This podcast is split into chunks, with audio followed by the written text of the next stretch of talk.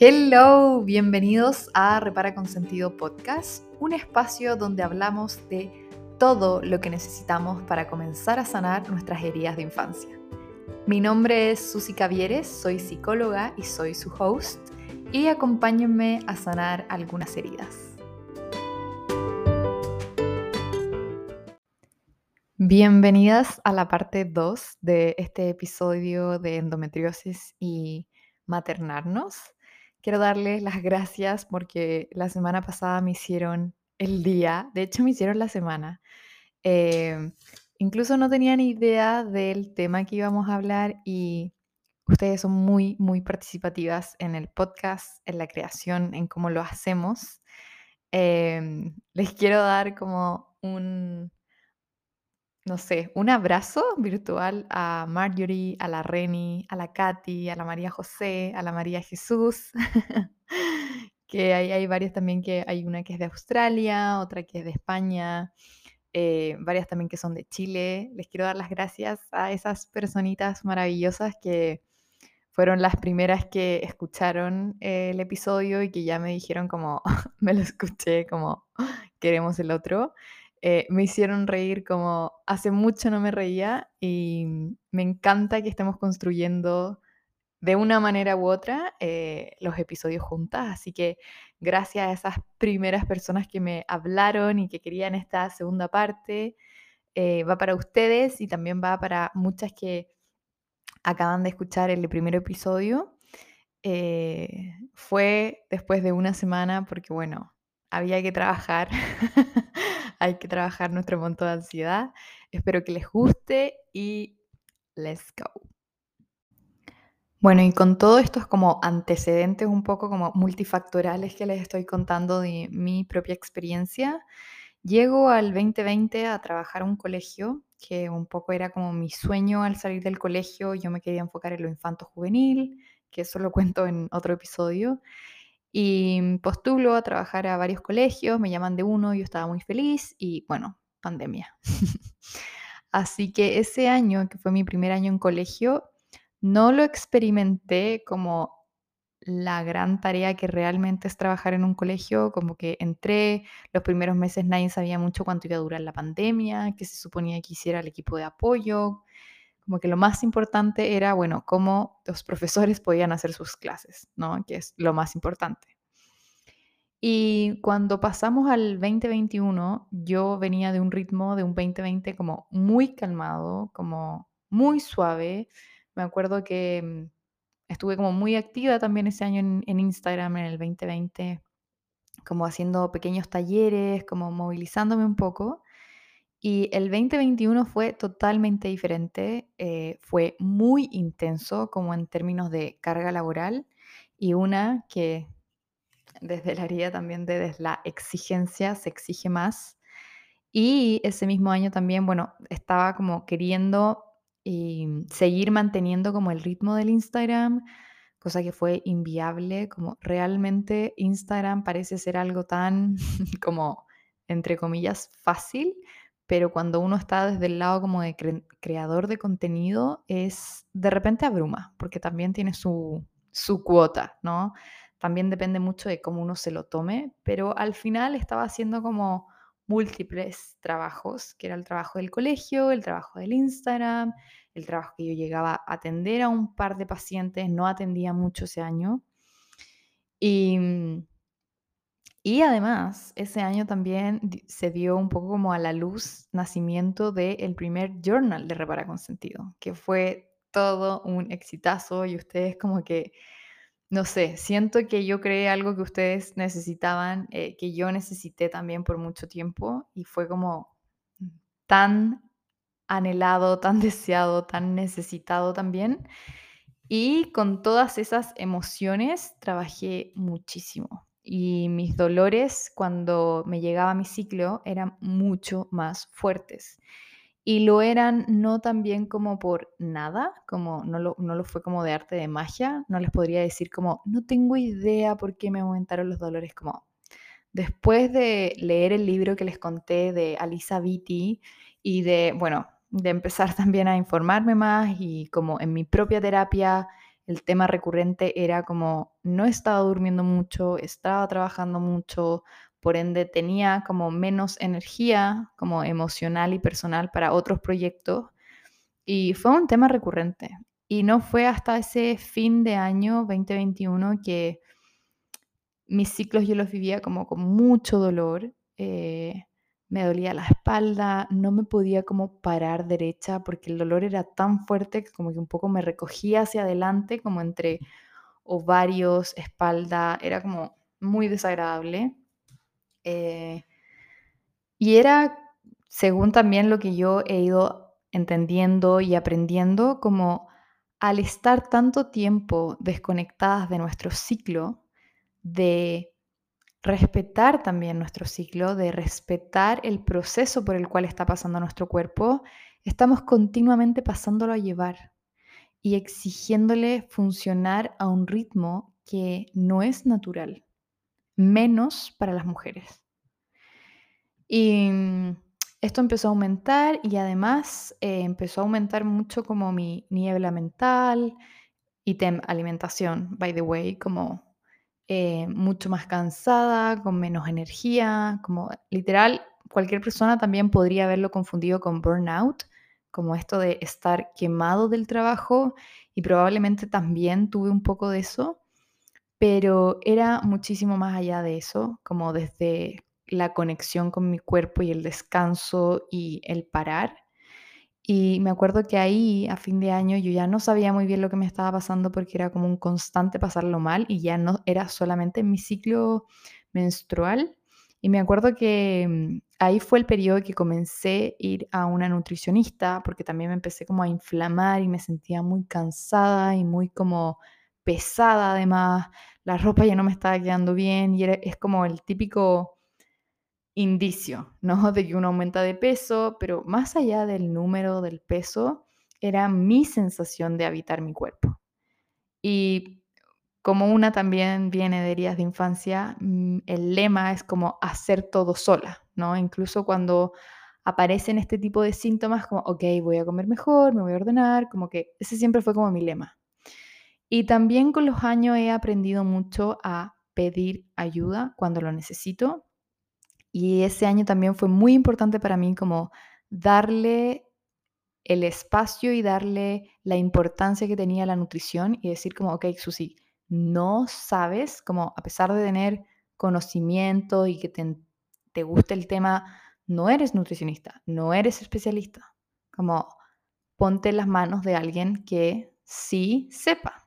Y ahí fue donde tras recomendaciones llegué a la Cote Orozco, que pobre, debe dolerle la oreja de tanto que la repito en el podcast, pero de verdad para mí fue una luz en un momento muy oscuro.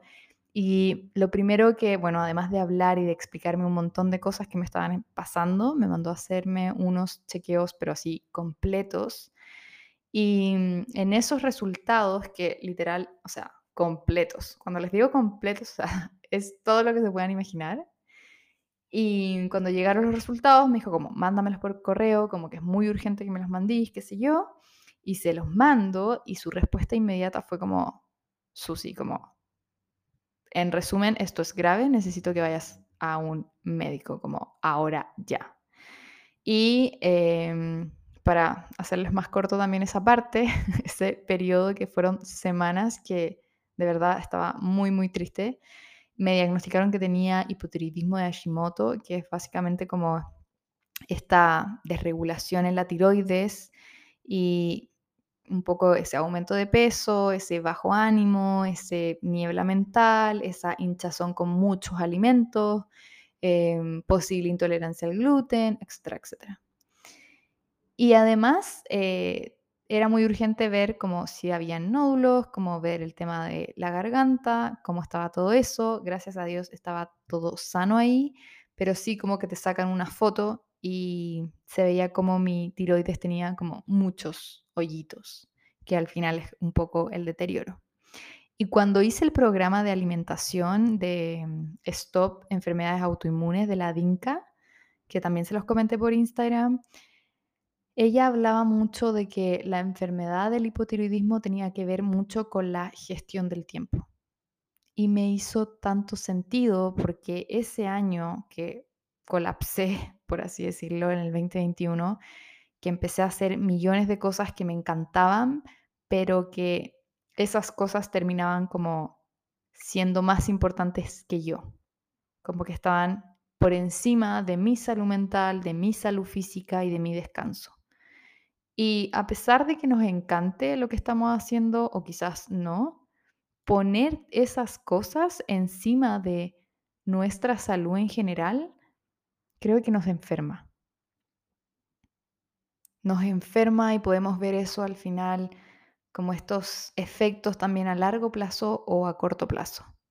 Porque uno cuando, qué triste lo que voy a decir, iba a decir como cuando uno es joven, no es que no lo sea, tengo 28 años, pero me refiero a como 18, 16, 20, 22, 23, no sé, como que uno se encuentra como tan joven y como tan lejos de todas las enfermedades, que come cualquier cosa, toma cualquier cosa, ítem, carrete, da lo mismo si uno trasnocha. Y creo que mi cuerpo, como el ritmo que yo le puse todos esos años, el 2021 fue como, no más como por favor, no más, como cambia tu manera de vivir, cambia tus prioridades, porque eso ya me estaba afectando como en muchas áreas de mi vida, que una de ellas era mi salud física. Y además de ser como diagnosticada con esto, em, había, yo sentía cuando me movía o hacía deportes como de movimiento, valga la redundancia, como ya sea caminar, hacer yoga, deporte, etcétera, sentía que un lado em, de mi cuerpo, que era el lado izquierdo, me dolía mucho, como que sentía algo que me, como no sentía literal que fuera como algo como en específico, como una bolita ni nada, pero sentía como algo que estaba ahí como estancado. Y no fue, bueno, lo del diagnóstico fue en noviembre y yo ya había como notificado al colegio que ya iba a renunciar, como con mi jefa, como con mucho cariño, como me voy, gracias. Em, y ya diciembre era el mes como de descanso, que entre comillas, porque empecé a trabajar. no, sí, yo muy porfiada. Me ha costado enderezarme a mí misma. Y en diciembre como, como tipo igual tomándomelo con calma, pero trabajando un poquito. Y me acuerdo que me empezaron a dar unos dolores muy fuertes un día y, y esto pasa también cuando, como que uno cuando está en el periodo ciclo femenino menstrual, como queramos llamarle, se normalizan mucho los dolores que se sienten. Y de hecho me acuerdo que ese día atendí y como que me dolía mucho mi lado izquierdo, como dentro de mi pancita, como ovario, pancita, como esa zona. Y me acuerdo que esa tarde-noche tenía como un almuerzo, o sea, una, comida, una cena em, con, con un grupo y yo me sentía tan mal y decía como, no sé si me da para ir, como realmente es una cosa muy, es un dolor muy inhabilitante. Y mi pololo me acuerdo que tenía, él también tenía como una comida con unos amigos y, y él se estaba arreglando, como se estaba vistiendo. Y le decía como, necesito como echarme literal en la cama, como que no sé si me da. Y él como, mm, quizás comiste algo, o quizás necesitas ir al baño, o bueno, respira y al ratito ve cómo te sentís, qué sé yo. Y yo como, mm, es que no, como que mi intuición me decía que era algo mucho más grave, mucho más grave. Y yo como, mm". y también, ¿no? Uno se acostumbra como a escuchar a, a los, a lo de afuera, pongámosle así, ¿no? Como que... Y es porque también el otro no tiene tu, intuición, no está en el cuerpo, no sabe lo que te duele y cómo te duele. Y de esto me refiero a dolores físicos y a dolores emocionales también. Y agradezco no haberle hecho caso a mi pololo porque cancelé mis planes, porque él un poco como me decía, bueno, pero dale, como sal. Y cancelé mis planes y era algo tan doloroso como creo que me tomé paracetamol o lo que tuviera en ese momento y el dolor solo seguía, seguía, seguía. Y nada, pedí un Uber porque no podía ni manejar, era como ese dolor. Y me fui a urgencias, a una clínica, me tuvieron ahí como en revisión y algo dijeron como que tenían que pasar como por la eco del área de ginecología y bla, bla, bla. Y me hicieron pasar la noche ahí, que había algo en mi ovario, pero que no estaban seguros qué era, que de repente como que se queda unos coágulos eh, post eh, ciclo menstrual y que de repente se pegan y que cuesta que se vayan. Y yo como escuchando esto igual con miedo, pero como diciéndome como en verdad es mucho más común de lo que uno pasa, o sea, de lo que uno piensa, y a veces como que pasa y uno no se da cuenta y a veces pasan estas cosas. Y yo como ya, como ok. Me acuerdo que Leo llegó muy asustado como a la clínica, pobre, como pensando que era un dolor de estómago y que me dijeran como pasa la noche ahí. Y luego de eso como que me dijeron, bueno, hay que ir chequeándote mes a mes para ver cómo esto se va disolviendo y como listo. Ok, verano tranquila, como que en verdad empecé a intencionar mucho ese año, que fue a principios del 2022, descansar, tomarme las cosas con calma. Justo habíamos planificado como unas vacaciones a, como al Caribe, entonces fue como ya, disfrutemos.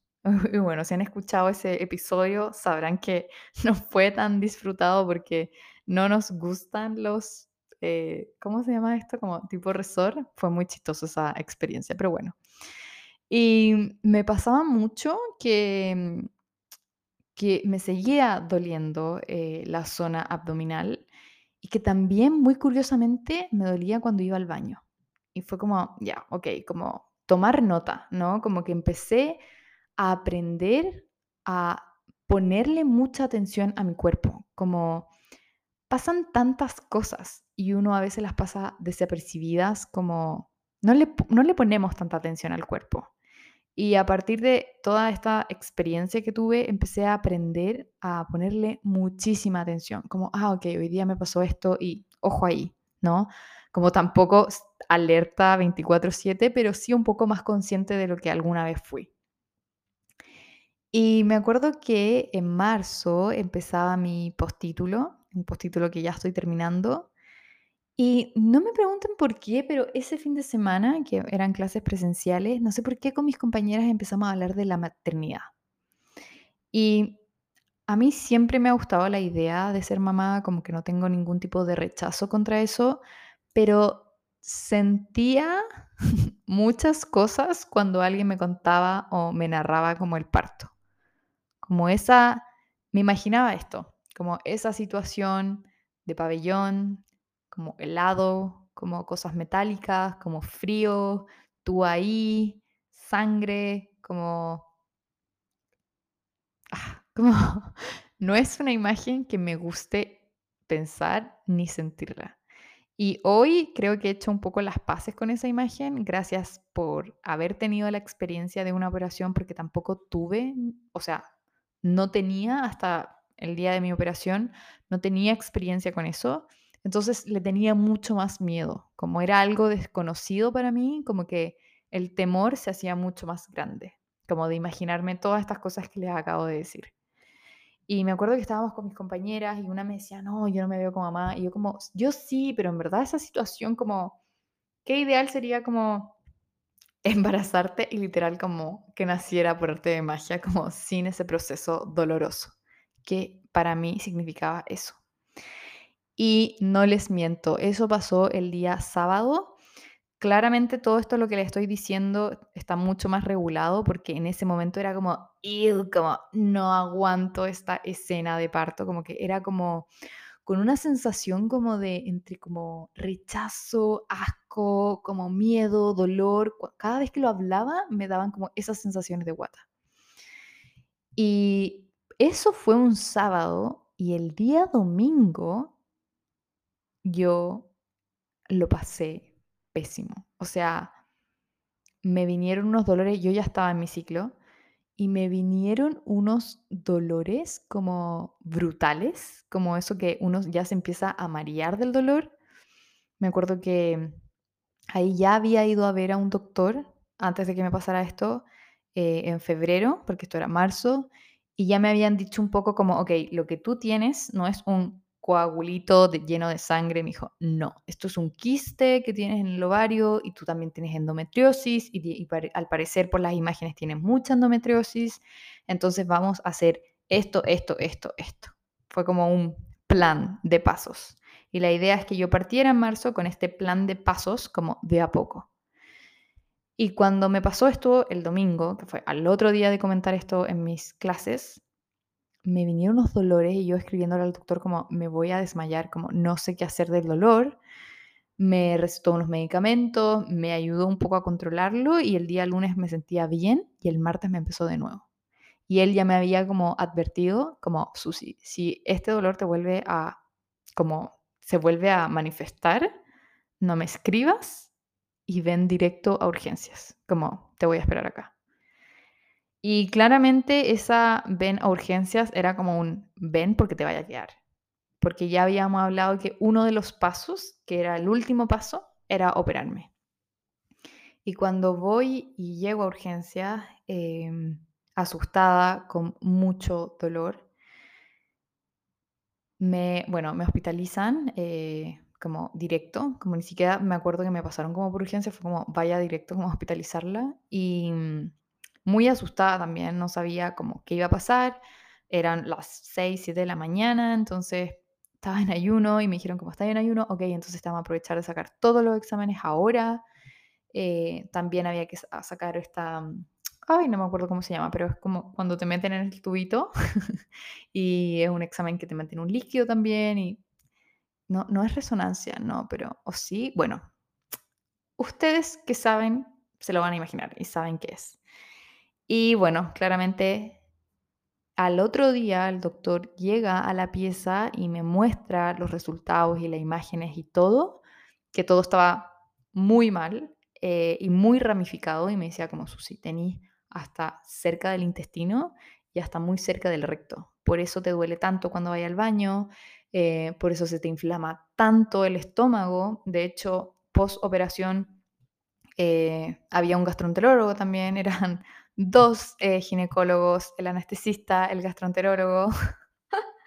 Era un tremendo equipo em, porque también me dio peritonitis secundaria como al ser una como inflamación tan grande, también me afectó como parte de el sistema como intestino, estómago. Em, y bueno, no entendía un poco, solo sabía que estaba como grave y que había que como que operar. Y él me decía, bueno, tenemos que pensar en la opción de si a veces en la operación como misma, porque no se puede como prever antes, es necesario cortar un poco de hígado, un poco de riñón o hacer ciertas como, eh, no suturas, pero como tratamientos cerca del recto para que no te duela y qué sé yo.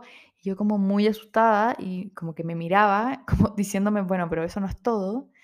Y me decía, bueno, y también hay que ver si el quiste se va y cómo se saca toda la ramificación de la endometriosis. Y hay que ver si los ovarios pueden, como eh, si las trompas, me acuerdo, también pueden sostener esto un poco diciéndome como, no te prometo como no tener que sacar algo de tu sistema reproductivo, ya sean trompas, ya sea algo de útero, como que estaba muy asustada. Y me acuerdo que estaba con una amiga y yo como tratando de digerir esto y en cinco segundos llamo a mi pololo y, y ni siquiera le expliqué, como que yo solo lloraba como, como el doctor me dijo que... Y Leo, precioso, hermoso, llega en también cinco segundos a la clínica y solo me abraza y me dice que todo va a salir bien, que no va a ser necesario tocarme nada de eso y que independiente de eso íbamos a ser papás igual. Y yo como, o sea, estaba hecha mocos, tenía muchísimo miedo de lo que se podía venir, etc. Y claro, también recibí amigos, familia que me fue a ver y fue tan grave además la situación que estaban como buscando y peleando pabellón. Y por suerte, gracias a Dios, al universo, a las energías, a lo que queramos llamarle, encontraron como pabellón para el día sábado. O sea, esto fue un miércoles, los exámenes estaban el jueves, el viernes, no, el, entre jueves y viernes buscaron pabellón y ya el viernes me dijeron, te operamos el sábado. O sea, todos los pasos que me habían dicho que íbamos a hacer en seis meses, me lo hicieron en tres días. Así que fue muy como entre intenso y un poco amenazante tener que vivirlo, pero me cambió la vida esa operación. Enfrentar mis miedos como no tenía nada más que hacer que estar ahí, sentir todo lo que estaba sintiendo y de alguna manera enfrentarlo de la manera más amorosa que pude hacerlo en ese momento. Y cuando hablo de la forma más amorosa en que pude hacerlo, hablo de escuchar mantras hasta quedarme dormida, afirmaciones, em, mi lista de Spotify que se llama Conecta contigo, que me trae mucha calma, mucha conexión. Em, e incluso escuché música eh, religiosa. Me da vergüenza decirlo en voz alta, pero es verdad, cuando uno está ahí, em, acude a todo lo que a uno le da o le ha dado paz en algún momento en su vida. Y yo les he dicho en varios episodios que mis papás son creyentes, yo también soy creyente, pero hace mucho que no escuchaba como canciones de la iglesia.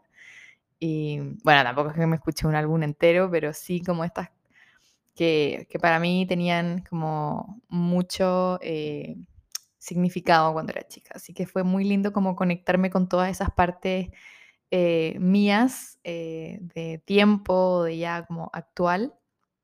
Em, escribía lo que podía porque el dolor tampoco me permitía como mucho, eh, pero la música para mí en ese momento fue como enraizarme y contenerme mucho, porque si bien mi familia o amigas te, van a ver, ¿no? Como por, ratitos también, que está perfecto. Em, hay mucho tiempo que uno también lo pasa sola y, no me malinterpreten, como que yo lo valoro harto, además que cuando uno está con dolor, hospitalizado, no sé si quiere como una banda de gente en la pieza, como que el equilibrio es súper importante, pero la noche antes de la operación, o sea, sudaba helado y la música me ayudó mucho como a entrar en esa calma. Eh, conecté mucho eh, con la respiración. Ya venía un poco trabajando en mi propio proceso de meditación y respiración, pero creo que en ese momento fue donde más conecté con la respiración, la importancia de traerme al presente, de sentir literalmente como el aire entra y sale de mi cuerpo. O sea, me ayudó a entrar en un momento como de calma y de paz que no tenía idea cómo lo iba a lograr. Así que sí, la música tiene un gran valor en mí y en Repara con Sentido, por eso también tenemos una lista que puede ser ya sea estés caminando o escribiendo o en el momento en que tú más lo necesites también. Bueno, y al otro día me llevaron, eh, como les dije, nunca me había operado, así que todo era nuevo para mí. Eh, ahí fue cuando perdí los audífonos, ahora que me acuerdo, eh, con los que yo grababa el podcast, que les conté que antes yo, cuando empecé el podcast, me encerraba en el closet de Leo y me ponía los audífonos que venían con el celular y la verdad es que grababa muy bien y cuando los perdí fue como, ¿qué grabo ahora? Y, por eso después ya llegó este micrófono que es el que ustedes conocen. Y bueno, el tema es que estaba muy nerviosa, pero los doctores fueron eh, muy mm. como, me transmitieron mucha calma, eh, mm. muchas risas también, que para mí eso vale oro. Y, y nada, entré, era un poco como me lo imaginaba y ya de un segundo al otro mm, no estaba, como me dormí completamente y cuando salí un poco del efecto de, mm, la anestesia y, bueno, de la operación en sí, mucha gente me pregunta también, además de mis amigas, como, ¿cómo es esa experiencia? Porque hay, a ver, como en todo en la vida hay un sinfín de experiencias propias y sensaciones propias para lo que fue a lo mejor una persona la operación eh, para mí no lo fue. De hecho, cuando yo les estaba compartiendo esto por Instagram el año pasado, eh, me escribieron tres personas, no recuerdo sus nombres, pero me escribieron tres personas contándome su propia experiencia con la operación de endometriosis. Eh, fueron muy lindas al haber como querido compartir esa información conmigo. una me dijo, como Susi, una operación de tres horas otro día de reposo en la clínica y al otro día vaya a salir como literal como caminando. Otra persona que me dijo que para ella había sido un poco más en cuanto a horas y un poco más doloroso. Em, y creo que es tan importante, creo que voy a hacer un episodio entero de esto en cuanto a la comparación, pero creo que es tan importante no compararse, si bien es algo inevitable porque también es algo muy humano, pero sí de recordarse que cada experiencia es diferente porque cada persona es diferente.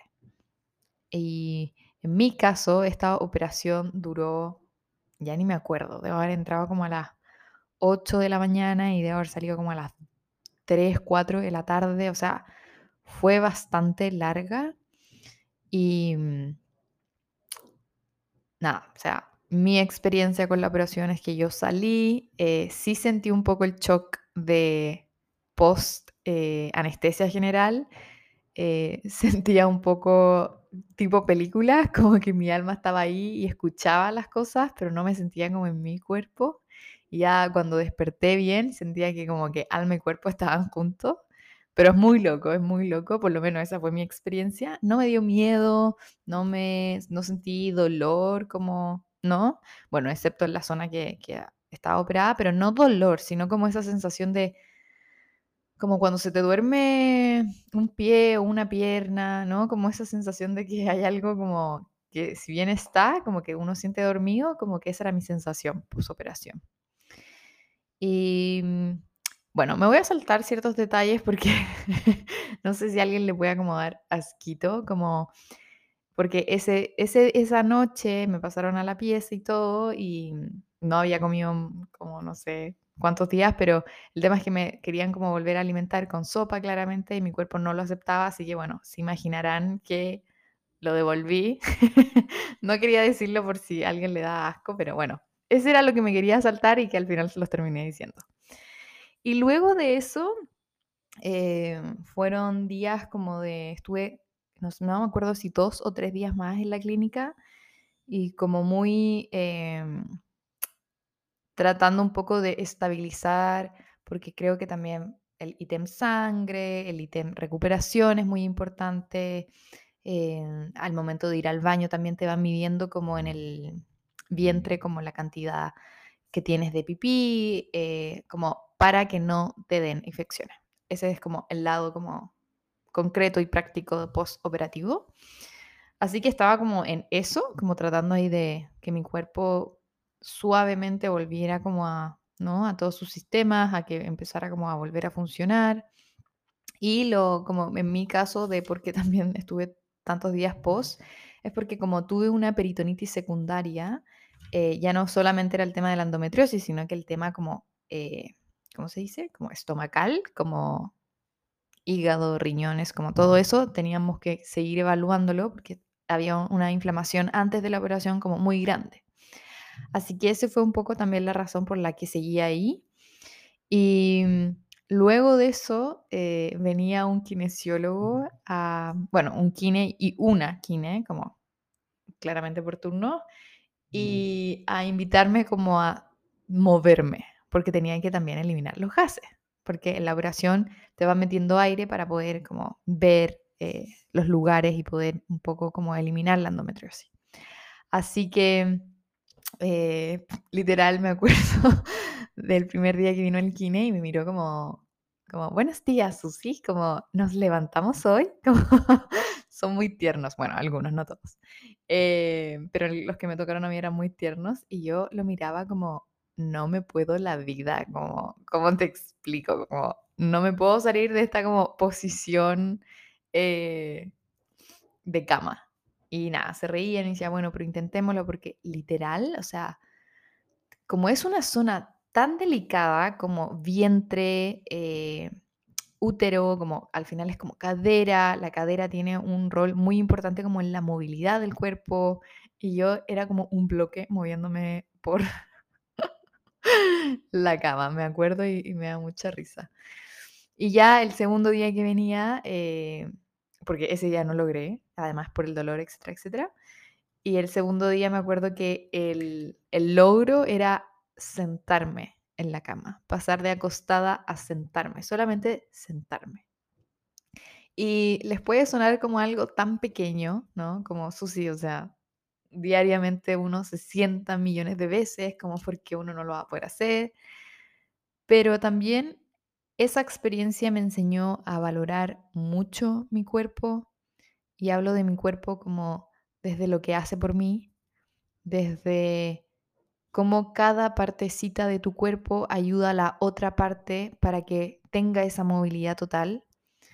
Em, no sé si se lo he contado, pero yo desde chica em, me pasa que también aprendí por eh, el mundo también como más eh, religioso y más creyente, por así decirlo, como con Dios. eh, bueno, las personas que tengan esa relación independiente de la religión, pero saben que rezar, orar o agradecer es algo muy común que a uno se le enseña desde muy pequeño en este como mundillo, le vamos a decir. Eh, no estoy diciendo que si no vas a la iglesia, mm, tus papás no te enseñaron a agradecer o a orar o no, no tiene que ver eso, no es como eh, excluyente. Solo me estoy enfocando en las personas, familias eh, que hemos sido criadas en un ambiente así, que desde pequeños como que se nos inculca, por así decirlo, el orar, rezar y agradecer. Y yo conecté mucho con la vida en sí y con las personas desde esa vereda. De hecho, ahí les voy a dar como un dato curioso que el journal que el año pasado sacamos, que tenía que ver con agradecer y perdonar, tiene que ver mucho con este aprendizaje en mi vida. Em, si bien no es algo que yo haga quizás muy frecuentemente, el hecho de orar, rezar o agradecer, sí es algo que me cambió mucho mi vida y lo digo así porque es un sentimiento tan potente y que me enseñó tanto a valorar mi vida y la vida de otros, a pesar de que quizás mi infancia no fue de ensueño. Como que me hizo valorar los días que salía el sol, eh, los días que llovía. Era como que cada día tenía su magia. Me enseñó a valorar mucho y agradecer mucho por tener un cuerpo sano, em, por tener un corazón sano, una mente sana, bueno, en recuperación, en terapia, pero ustedes entienden a lo que voy, ¿no? Porque hay muchas personas que no tienen la fortuna de nacer o incluso de vivir una vida así. Muchas veces hay personas que nacen ¿no? con algún tipo de enfermedad física, eh, del corazón, cerebral, quizás también con alguna eh, inmovilidad física de alguna extremidad del cuerpo, eh, y ni hablar también las enfermedades también más mentales, ¿no? Como neuronalmente hablando. Y a mí creer en Dios y aprender a orar o a rezar, como le queramos llamar, o agradecer incluso, me enseñó mucho a valorar lo que ya había en mi vida. Creo que este es como todo un episodio externo a lo que les estoy contando hoy, pero tiene mucha relación con esos días posoperatorios donde me volví a conectar con esa sensación de la Susi chiquitita, que a pesar de tener problemas en la casa, a pesar de que podía escuchar conflictos o de ver violencia o de sentirme sola, en el momento de conectar con esa energía como espiritual o con Dios o con agradecer lo que ya había en mi vida, me sentía la persona más afortunada y feliz del mundo. Me acabo de emocionar. Em, y fue muy lindo conectar de nuevo con esa energía post operación, porque hay muchas cosas que damos por sentadas, ya sea desde nuestra propia vida, de nuestra salud, de nuestro cuerpo, y asumimos que el cuerpo tiene que funcionar porque obvio es para lo que está hecho, pero se nos olvida que somos nosotros, nosotras, las que cuidamos de este cuerpo, en cuanto a la alimentación, en cuanto al sueño, en cuanto al descanso, en cuanto al estrés, en cuanto a las relaciones, en cuanto a nuestra forma de relacionarnos con los demás, todo de alguna manera influye en cómo nuestro cuerpo nos sostiene y sostiene todas esas experiencias que estamos viviendo. Y Esta experiencia que les cuento y que me acabo de emocionar mucho eh, cuando era más chiquitita, siempre la he tenido y de hecho fue el motor como que impulsó la creación del journal Agradecer y Perdonar, porque desde ahí también pude sanar muchísimo mis heridas de infancia.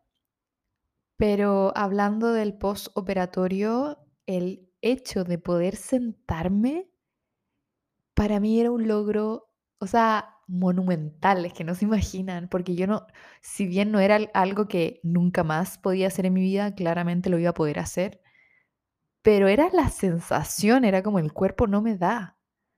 Más allá de que yo lo quería hacer y cuando me logré sentarme, uff, o sea, no podía estar más agradecida con mi cuerpo de el intento, de la fuerza que estaba poniendo en ese momento.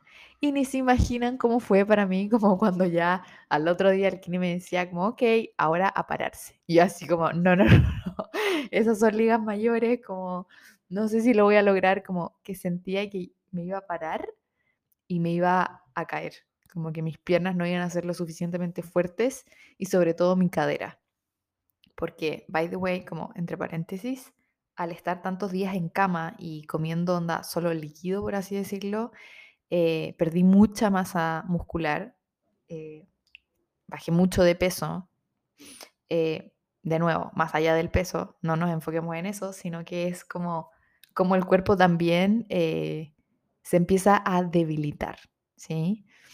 Y mm, les juro que decía, me voy a parar y me voy a caer. Como lo miraba y le decía como, bueno, me caigo, me voy encima, como no me voy a caer al suelo. Y fue muy lindo también como darle ese intento a mi cuerpo, ¿no? Hay muchas cosas que con el cuerpo tenemos creencias limitantes. Eh, en, bueno, emocionales también las podemos tener, pero creo que con el cuerpo se hace más evidente, ¿no? Eh, cuando estamos en una clase de deporte y nos enseñan un ejercicio nuevo, una sentadilla o abdominales o lo que sea.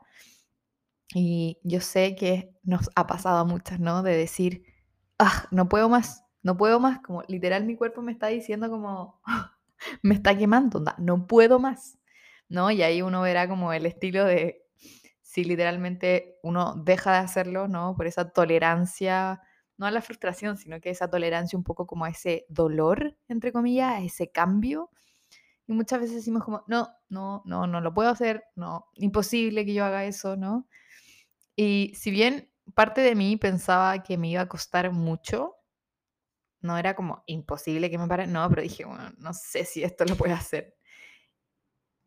Pero confiar en nuestro cuerpo que sí encuentra la manera de hacerlo.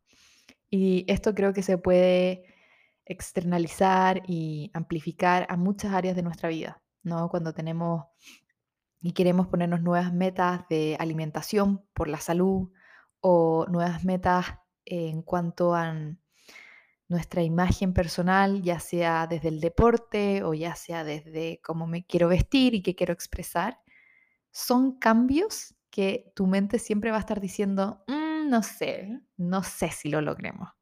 Mm, porque mm, no, eh, lo otro era más fácil, era más cómodo, era más rápido, era etcétera. Y esa vocecita, si bien quiero ser súper realista, mm, uno no sé si la elimina en algún punto de su vida, pero creo que la forma de relacionarse con esa vocecita es escucharla, primero que nada. Y no como tratar de como negarla. Creo que negar algo solo lo hace como más grande, ¿no? Como una olla a presión. Y el escuchar esa vocecita para mí era como, mm, no sé si lo voy a poder lograr, pero lo intentaba. Y en ese intento descubría que mi cuerpo sí lo podía hacer. A pesar de que todas mis sensaciones en ese momento eran un me voy a caer, fue tan lindo confiar en mi cuerpo y dejar que me mostrara la manera. Muchas veces también queremos saber desde la ansiedad, desde el control que hemos aprendido en nuestras vidas, que es, entre comillas, bueno, aprendemos a que tenemos que saber el cómo hacer cada cosa que queremos como mentalizarnos o hacer un cambio, ¿no? Y yo me atrevería a decir que hay procesos, hay experiencias que si bien uno quiere hacer algo, tiene la intención, muchas veces podemos no saber cómo vamos a llegar a eso y está bien. Es parte de la vida también abrirse un poco a dejar que la vida, el universo, Dios, tu cuerpo, lo que tú quieras, te sorprenda un poco, ¿no? Y es tan rico poder soltar ese control, de decir, bueno, ah, no sé cómo va a ocurrir, no sé si voy a poder, pero tengo la intención de que lo quiero, ¿no? Y ahí está un poco una frase muy linda que la conocí por una chica que se llama Sofía Alba de Instagram, que es em, Universo, recuérdame qué más es posible. ¿No? Un poco esa frase quiere decir como sorpréndeme, ¿no? Como lo dejo en tus manos. Y esos días fueron para mí muy lindos, como a nivel de, lo sentí como un volver a aprender a caminar, eh, metafóricamente y literal, ¿no? Porque claramente yo sé caminar, pero fue un caminar distinto, fue un pisar distinto con mi cuerpo desde tomarlo más desde la mano y como estamos juntos en esto, más que algo automático del caminar. Y esa parte como post-operación, si bien fue muy importante, también fue importante en la manera en que de alguna forma estaba frágil, estaba vulnerable, estaba débil. Y eran estas tres palabras que les acabo de decir, en mi vida no había espacio para eso. Me costaba mucho sentirme débil, pensaba que eso era algo negativo, mucho menos vulnerable. Y haber pedido y haber recibido ayuda también fue muy sanador para mí en esos días. No solamente en la clínica, sino que cuando llegué a mi casa, bueno, incluso antes, dejarme ayudar por todo, como por Leo, por mi pareja, por mi mamá y por mi papá, que fueron las tres personas que estuvieron como más de cerca en esto que me estaba pasando. Y nunca me he como definido como yo soy tal persona, me gusta tales cosas, ¿no? Pero si yo podría decir algo de mí misma hoy es que me consideraba bastante independiente, como dentro de mi actuar y dentro de mi movimiento. Y en ese periodo fue como, si bien puedes, no sé si sea bueno para tu cuerpo. Y me llevó a pedir y aceptar un montón de ayuda de las personas que les acabo de nombrar. Y en especial creo que, no sé cómo explicarles, lo, lo voy a tratar de hacer, pero en especial ayuda de mi mamá.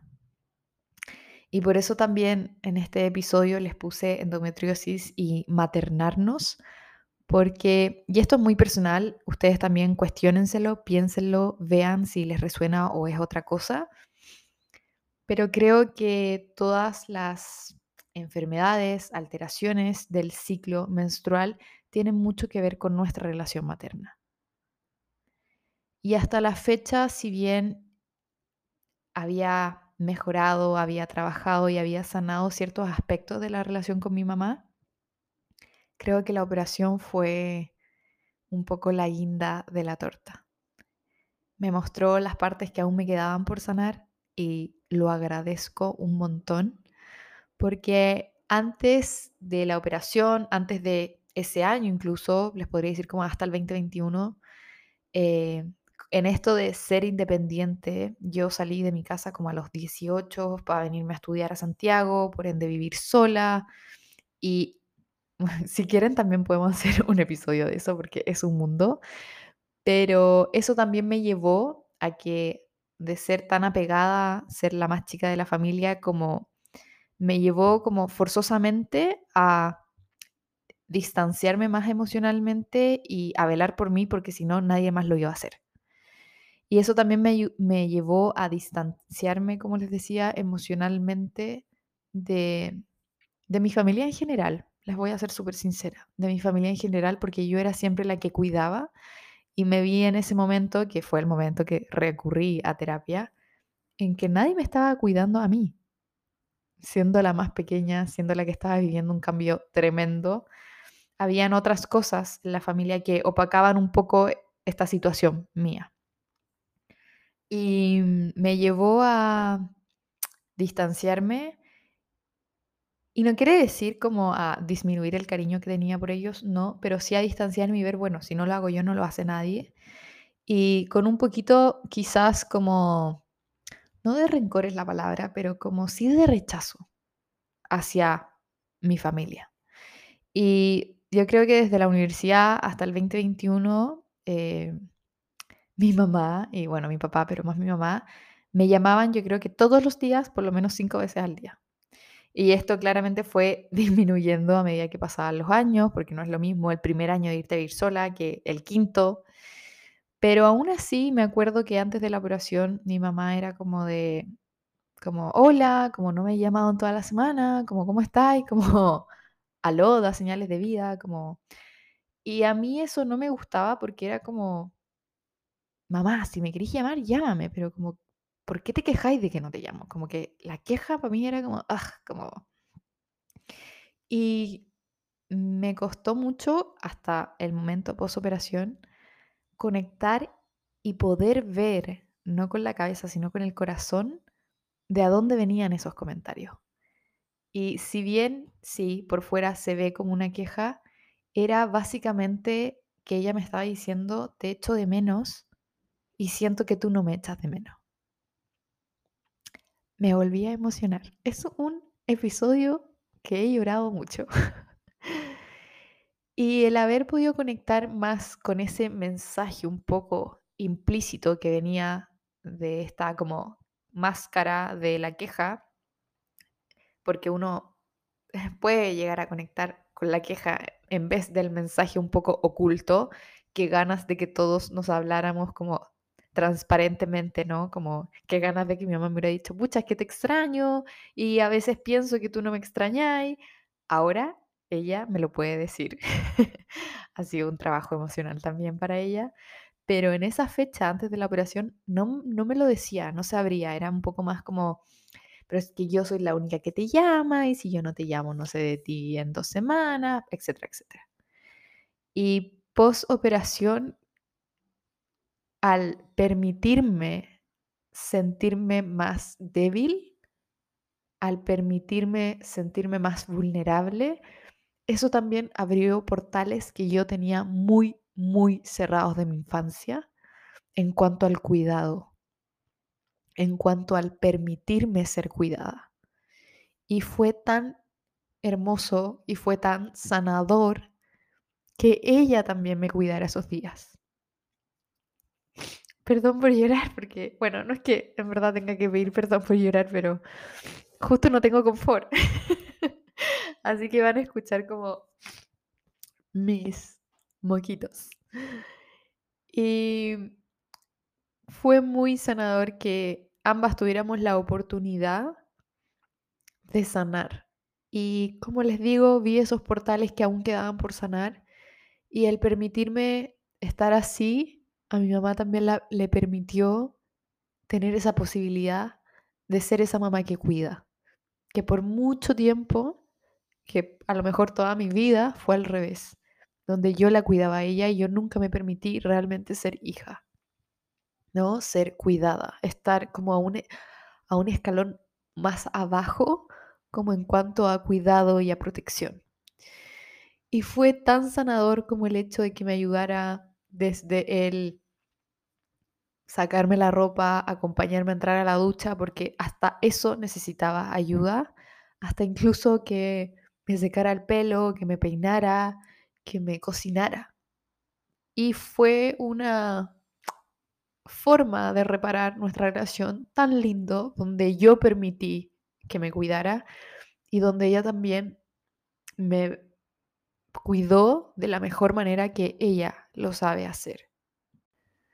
Ah, bueno, me aproveché de sonar eh, para que me escucharan bien. Creo que el primer episodio donde lloro y me emociono tanto, así que gracias. Aprovecho de estar acá porque, o sea, de agradecerles por acá también, porque es un espacio donde yo me siento muy cómoda en contarles y entregarles también ciertas como herramientas en base a las heridas de infancia con cosas que en nuestro día a día se expresan. Y como les iba contando, eh, fue una oportunidad muy bonita de reparar nuestra relación. Eh, de me permití, ay, de nuevo me voy a emocionar. me permití, eh, como les decía, ser cuidada, ser ese como rol hija.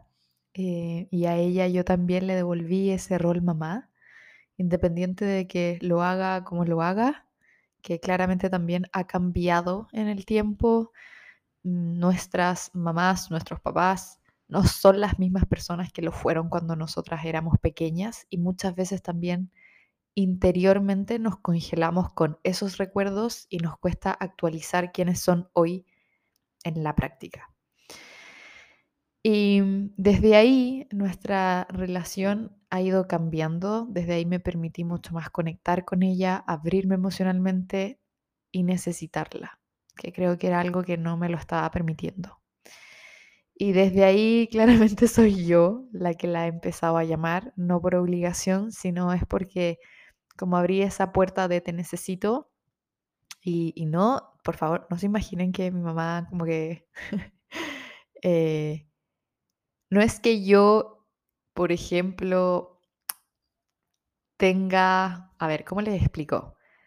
Porque no quiero que idealicemos tampoco esto. Mi mamá es, bueno, todos tenemos nuestras mamás con sus luces y sus sombras, sus puntos fuertes y sus puntos débiles. Y en, mi relación con mi mamá, eh, cuando yo tengo un problema, llámese lo que ustedes se imaginen como relaciones de pareja, amigas, trabajo, etc. Yo no recurro a mi mamá porque mi mamá no tiene esa experiencia. No porque no me la quiera dar. Entonces yo en nuestra relación he aprendido a no recurrir en esas instancias con ella, porque si yo recurro a ella, me vuelvo como a frustrar y vuelvo a abrir una herida que yo ya la vi y yo ya me ocupé de esa herida. Entonces es como realmente darnos el tiempo de conocer a nuestra mamá en este como tema en particular, ¿no? También puede ser a tu papá, a tu pareja, a tus amigas, pero darte el tiempo realmente de conocer y decir, bueno, mi mamá me ayuda en estas cosas y en esas otras cosas la verdad es que no mucho. Y está bien, ninguna persona va a llenar todas nuestras cajitas de una forma así como cinco estrellas. Y poder conocer y poder diferenciar en qué cosas se potencia más la relación y en qué otras cosas no, te va a ayudar mucho a aprender a tú misma a maternarte y a dejarte maternar. Porque yo a mis 28 años ya aprendí qué cosas sí potencian mi relación con mi mamá. Y es una cosa como, yo la llamo porque la extraño y porque quiero oír su voz y quiero saber de ella. Y desde ahí va nuestra conexión. Y desde ahí va nuestra potencia en cuanto a sentir la relación mucho más rica. Que si también lo pienso como en otras palabras, es como, no estoy esperando que me entregue nada, sino que yo me acerco a ella por lo que yo quiero sentir con ella. Y sé que cuando tengo alguna situación, no es que no le quiera contar a ella, pero sé que no es la persona para que a mí me ayude en ese aspecto. Y eso también permite limpiar la relación y permite como no boicotearla constantemente.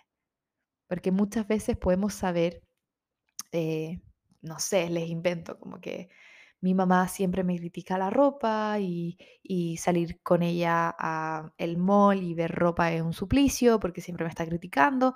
Ok, eso es algo que no potencia para nada su relación, pero que otras cosas sí. Y Enfócate y da tu energía y tu atención en las cosas que sí. Y en las cosas que no potencian la relación, ahí nos toca a nosotras y a nosotros en nuestro proceso de adultez emocional, porque eso es otro tema que se ha dado mucho esta semana en terapia, de que la adultez no es un número.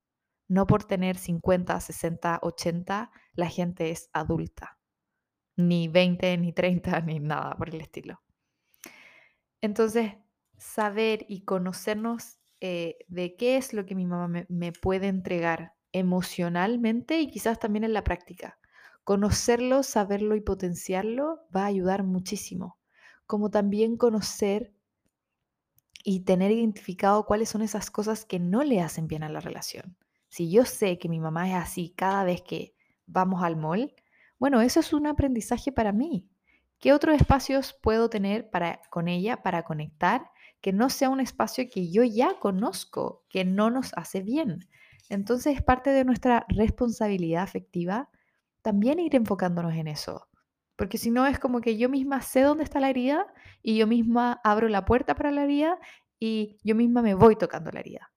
Y eso termina siendo un, un auto boicoteo en las relaciones.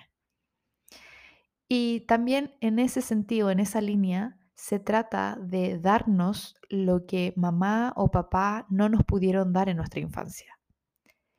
En mi caso, no hubo una, por así decirlo, como esa persona como más efectiva que te decía, ah, Susi, te está pasando esto, ok, hagamos tal cosa. No la hubo y estoy en paz con eso.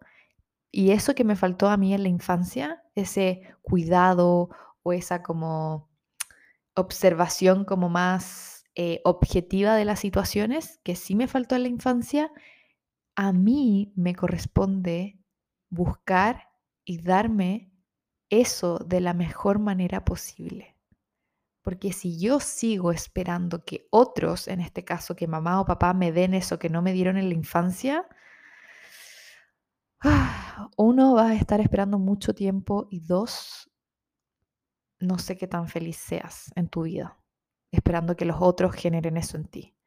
Por eso heridas de infancia y cómo sanarlas tiene que ver mucho con darnos lo que nuestros papás no supieron darnos no por maldad, no por eh, intencional, sino porque no lo manejaban, no lo conocían, hicieron lo mejor que podían con lo que tenían. Y a veces eso es mucho, a veces eso es muy poco, a veces eso es mediano y es parte de. No está ni bien ni mal, solo es parte de. Y esa es una que a mí también me ayudó mucho, además de sanar la relación con mi mamá, de también poder sanar mi propia relación materna, ¿no? De automaternarme, de cuando necesito algo que yo sé que mi mamá por a veces motivo no puede dármelo, de buscar y de practicar las formas en que yo puedo dármelo. Y con esto puede ser tanto para mí, por ejemplo, de darme un espacio y de escribir en mi journal todo lo que yo quiera escribir, hasta el momento de tener esa calma y a lo mejor tener también esa sensación de poder observar un problema o una situación de una forma más objetiva, que es algo que me pasa y es algo que el journal me ayuda mucho. Cuando tengo alguna duda, algún pensamiento un tipo de problema, situación con personas, conmigo misma, yo lo doy por escrito, escribo todo lo que me pasa y en la misma escritura yo encuentro maneras de entrar en esa calma y de tomar decisiones que me dejan con mucha paz, que es algo que, por ejemplo, no lo aprendí desde chica. Como también eh, de pedir también, porque hay cosas que las podemos hacer entre comillas solas, como esto que les hablo de automaternarnos, pero también maternarnos tiene que ver con cuidarnos de la mejor forma posible y eso también involucra a otros. Involucra a tus amigas, involucra a lo mejor a alguna hermana, algún hermano, involucra a tu pareja. Hay muchas cosas que en el día a día de las relaciones de pareja también podemos sentirnos como pasadas a llevar o descuidadas. Y ahí es donde nosotras tenemos la responsabilidad de, ok, esta persona inventó, me dijo tal comentario o me puso tal etiqueta, me dolió, siento que no me está cuidando y siento que me pasó a llevar. Perfecto, ¿qué vas a hacer tú con eso? ¿Se entiende? Es dejar de esperar que el otro te cuide como por arte de magia y tú decir, ok, necesito decirle a mi pareja, a mi amiga, a quien sea, y tener una conversación y decirle, mira, la forma en que tú te estás relacionando conmigo o el comentario que tú me hiciste, sí me dolió. Y te pido o espero que esto pueda mejorar en el futuro. Estoy inventando, ¿sí? Pero esta manera al final de pedirle a un otro o de decirle a un otro qué es lo que te pasa, también es maternarte. Porque tú te estás cuidando, tú estás tomando las acciones para ir a ese lugar. Y bueno, si esa otra persona por ese motivo tampoco lo puede hacer o tampoco lo veo, tampoco lo practica, también maternarte tiene que ver con decidir, ¿me quedo acá donde no me cuidan? O mejor, tomo mis cositas y me cuido en otro espacio y en otro lugar. Dejarles este mensaje, este podcast, tanto como de sintomatología corporal, ¿no? Como una enfermedad, pero también hay muchas cosas que nuestra vida, desde lo corporal, están reflejando otra herida mucho más profunda. Espero que este episodio les haya gustado, hayan conectado y hayan podido visualizar formas de cuidarse, de maternarse y también de dejarse maternar si es que la relación es posible. Les mando un beso tremendo y que tengan una linda semana.